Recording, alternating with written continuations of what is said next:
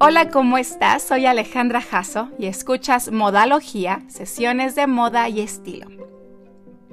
Rosa chicle, millennial pink, rosa mexicano, shocking pink, fucsia o fuchsia, magenta y más. El color rosa ha pasado por diferentes connotaciones tras su aparición. Ha ido desde lo masculino a lo femenino, de lo delicado a lo reaccionario y en esta sesión te lo voy a contar. Esta es la historia del color rosa en la moda. Comenzamos. El rosa se puso de moda a mediados del siglo XVIII, aunque entonces no se conocía como rosa, sino como color clavel. Anteriormente, las prendas en tonalidades rosadas eran para los personajes del nivel más alto de la escala social. Solo los aristócratas europeos, tanto hombres como mujeres, usaban variantes tenues y opacas como símbolo de lujo y clase. Y es que lograr la tintura rosa era una labor complicada, puesto que se obtenía de la naturaleza y no hay muchas fuentes naturales rosas o rojas de donde obtener el tono. Incluso algunos tintes eran traídos desde Asia o Sudamérica, lo que resultaba sumamente costoso. Sin embargo, a medida que transcurría el siglo XVIII, las técnicas de tintura avanzaron y fue posible lograr una variación más amplia en las tonalidades. Lo que significó que, si bien antes solo la realeza podía permitirse ropa rosa, a finales de siglo se volvió más asequible y más personas lo utilizaron. Una de las primeras exponentes del color rosa durante este periodo fue Madame de Pompadour, la principal amante de Luis XV. La corte vio en ella una creadora de tendencias y estaba al pendiente de sus preferencias para copiarlas, desde su sopa favorita, que era crema de apio con trufas, hasta los zapatos de satín que utilizaba, conocidos hoy como tacones Pompadour. La marquesa es especialmente recordada en la moda por llevar su color característico, el rosa.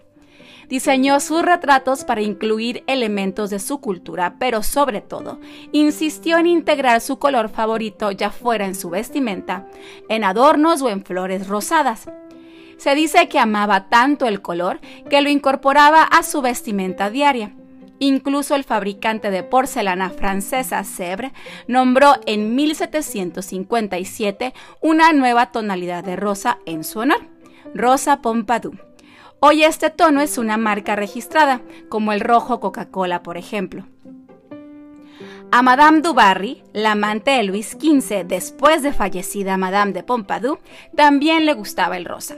Sin embargo, su fascinación radicaba más en las joyas. Se dice que a menudo llevaba un collar de perlas rosadas. A diferencia de años recientes, el rosa no se asociaba con la feminidad. Tanto hombres como mujeres usaban el color. En la época de Madame de Pompadour, su rosa favorito de tonalidad pálida era visto como algo sensual, pues recordaba a la piel desnuda muy apropiado para un amante real. Sin embargo, solo 20 años después cambió su percepción, relacionándose exactamente con lo contrario, la inocencia. Por lo general, las generaciones más jóvenes usaban rosas más brillantes. Una vez que María Antonieta cumplió 30 años, anunció que sus días de vestir de rosa habían terminado. Más que femenino o masculino, el rosa representaba juventud. A principios del siglo XX, ya con la industrialización y la producción en masa, la forma de obtener los tintes se volvió fácil y económico. Así aparecieron versiones de rosa brillantes, llamativos y baratos como el magenta. Entonces el rosa pasó de ser asociado con el lujo a relacionarse con la clase trabajadora, especialmente con las prostitutas. Se fue de la sofisticación a la vulgaridad. Afortunadamente, las connotaciones del rosa fueron modificándose a lo largo del siglo XX. En las dos primeras décadas, el modisto francés Paul Poiret creó vestidos en diferentes tonalidades de rosa, desde pálidos y pasteles hasta intensos como el cereza y atrevidos como el fucsia, incorporando así el rosa a la alta costura.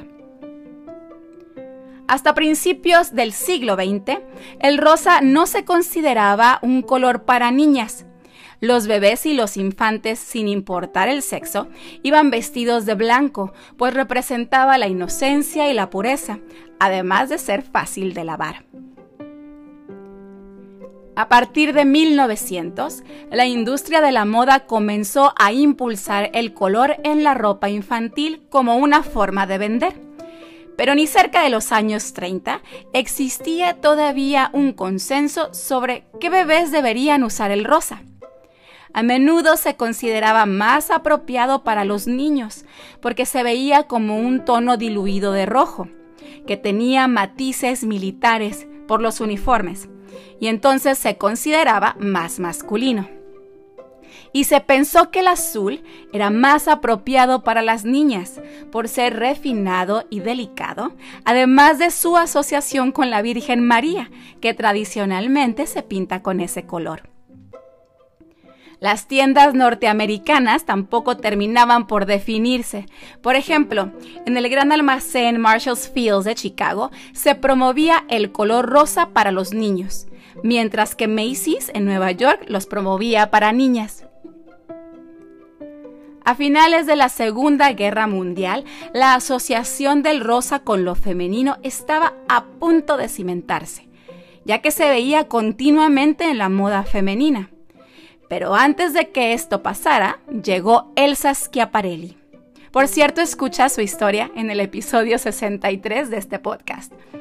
En 1937, Schiaparelli hizo del shocking pink un color magenta ultra brillante, su color característico. Sus diseños destacaron entre las paletas sobrias y austeras de la moda durante la guerra. Al terminar la guerra, la propaganda y la publicidad de los Estados Unidos se tiñeron de rosa. Presentaron a la mujer cuidadora del hogar, casi como un ángel, esposa y madre vestida de rosa, con maquillaje y peinado intacto, inmaculada e hiperfemenina. El estereotipo de la esposa perfecta. Es entonces cuando se separa el color por género, el rosa para las niñas y el azul para los niños. Y en los 50 se reafirma cuando la primera dama de los Estados Unidos, Mamie Eisenhower, vistió un vestido rosa para la gala inaugural, consolidándolo como el color de las damas. En esta época el rosa, aunque en una tonalidad más brillante, apareció varias veces en la pantalla grande, haciéndolo cada vez más popular. Marilyn Monroe lo utilizó en Los Caballeros las prefieren rubias de 1953, en una de las escenas más icónicas y copiadas del cine, cuando canta Diamonds Are a Girl's Best Friend. Y la película Funny Face con Audrey Hepburn de 1957, el rosa aparece en varios personajes. Incluso hay un musical dedicado al color, con frases como si tienes que pensar, piensa en rosa. Think Pink. La popularidad del color continuaba en ascenso. En los 60, Jackie Kennedy y su traje Chanel rosa eran símbolo de una mujer moderna y sofisticada.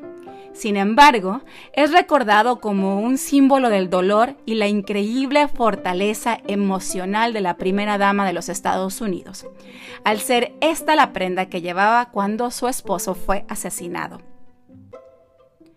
En los 70 a través de las chamarras de las Pink Ladies de la película Grease o Vaselina de 1978, se le agregó al color un significado de rebeldía, que en los 80s bandas de punk como los Sex Pistols reafirmaron con portadas de discos y atuendos en el escenario en el tono ultra pink.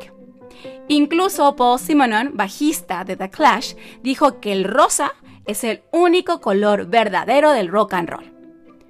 Madonna en los noventas con el Tour Blonde Ambition y su corsé icónico del diseñador Jean-Paul Gaultier, le dieron al rosa pálido una connotación sensual que no tenía desde Madame de Pompadour. Décadas más tarde, entre el 2014 y el 2016, aparece el Millennial Pink, una tonalidad delicada que según trata de deshacerse de los límites de género, simbolizando un cambio en la sociedad y en la moda. En 2017, el color rosa tomó un significado reaccionario en forma de los gorritos de orejitas tejidos, símbolo de la marcha de las mujeres, un movimiento de protesta mundial en contra del entonces presidente de los Estados Unidos, Donald Trump.